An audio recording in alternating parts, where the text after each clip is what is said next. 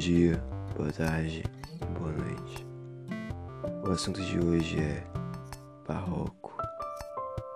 O Barroco foi um movimento artístico e filosófico que surge com o conflito entre a reforma protestante e a contra-reforma.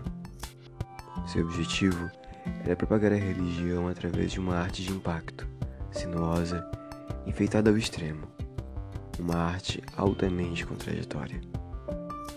O marco inicial do barroco brasileiro é o poema épico Prosopopeia de Bento Teixeira. Há dúvidas quanto à origem do poeta. Estudos literários recentes afirmam que ele nasceu em Portugal, porém viveu grande parte de sua vida no Brasil, em Pernambuco. Prosopopeia é um poema épico com 94 estrofes, que exalta Jorge Albuquerque Coelho, terceiro donatário da capitania de Pernambuco. Bento Teixeira imita Camões de maneira infeliz. Sua obra é cansativa e tem apenas valor histórico. O barroco domina durante todo o século XVII e metade do século XVIII, até 1768. A literatura desenvolveu-se na Bahia, nas artes plásticas em Minas Gerais, com as obras do Aleijadinho e na pintura do mestre Ataíde. Características gerais da literatura barroca. O homem dividido entre o desejo de aproveitar a vida e o desejo de garantir um lugar no céu. Antropocentrismo versus teocentrismo. Detalhismo e rebuscamento.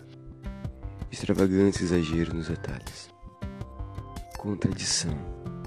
É a arte do contraditório, onde é comum a ideia de opostos Bem versus mal, pecado versus perdão, homem versus Deus.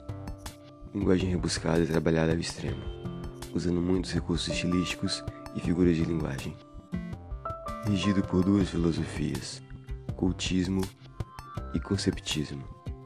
Cultismo é o jogo de palavras, o uso culto da linguagem, predominando em versões sintáticas. Conceptismo são os jogos de raciocínio e de retórica que visavam melhor explicar o conflito de opostos.